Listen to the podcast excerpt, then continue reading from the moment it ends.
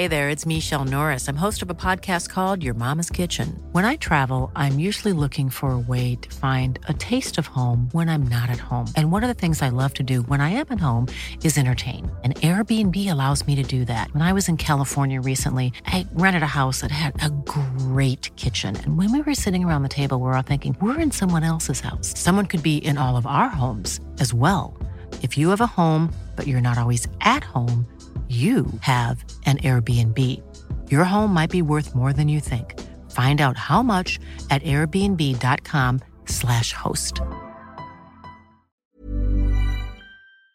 Ya lo hemos mencionado en este espacio, ha habido en los últimos días, a pesar de que estamos en el pico de contagios, en el mayor número de contagios registrados y también en el mayor número de muertes registradas por COVID-19, bueno, pues la gente muchas veces está en la calle. Incluso se ha registrado tráfico en, las, eh, en los últimos días de esta semana aquí en la Ciudad de México, uno, una, pues la ciudad con más, con más contagios aquí en el país. Pero para hablar de qué está pasando, agradecemos a Rodrigo Díaz, subsecretario de Planeación y Políticas de la Secretaría de Movilidad de la Ciudad de México, que esté con nosotros, subsecretario. Gracias, buenos días. ¿Qué está pasando con el confinamiento? Buenos días. Eh, buenos días, Alejandro. Buenos días, Sofía. Un gusto hablar con ustedes. Eh, la verdad de las cosas es que, de acuerdo a las estadísticas que tenemos y que son públicamente disponibles en la página de móvil, eh, la tendencia se ha mantenido. Es decir, tenemos una disminución del tráfico vehicular de alrededor del 75% respecto a un día normal. Y en el caso del transporte público son números similares, alrededor del 75 y 80% respecto a un día normal. No ha habido una variación en eso. Sí la disminución respecto a un día normal es un poco menor en fines de semana. Eso sí, y, tuvimos algún comportamiento anómalo el el 10 de mayo, el Día de las Madres, que ahí se nos dispara un poco, pero cuando digo un poco es que llegamos a niveles de 165% respecto a un domingo normal.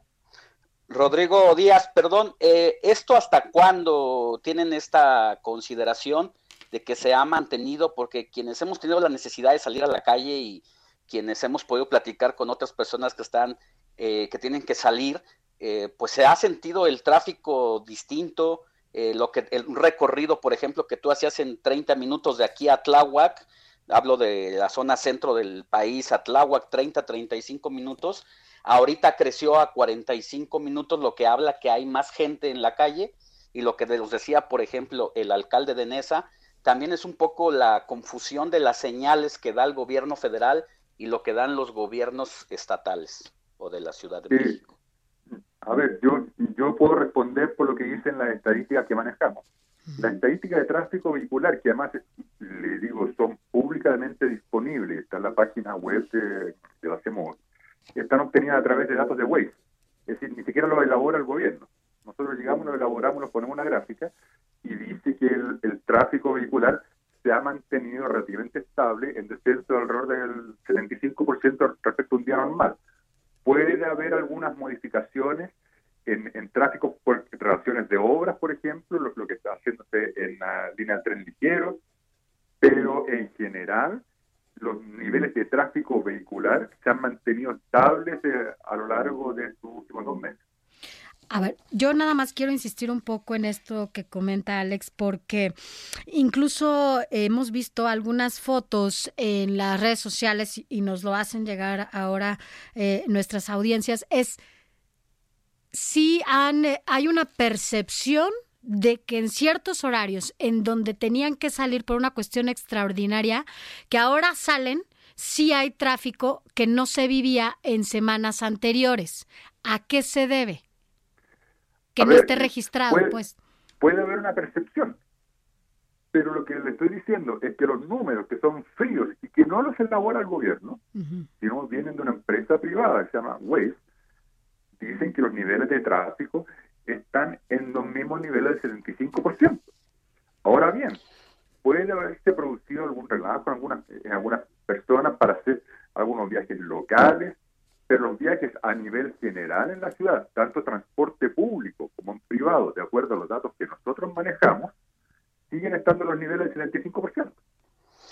E, eso en cuanto a Waze, que mide la movilidad en cuanto a, autos. ¿Qué pasa con los capitalinos que han olvidado el brote, que están llenando las calles, porque así lo muestran incluso fotografías de la prensa el día de hoy, eh, y que se mueven por metro, por transporte público, de uno o de otra manera? ¿Qué pasa con esa observación y ese estudio a la gente que se que se mueve a pie o en transporte público?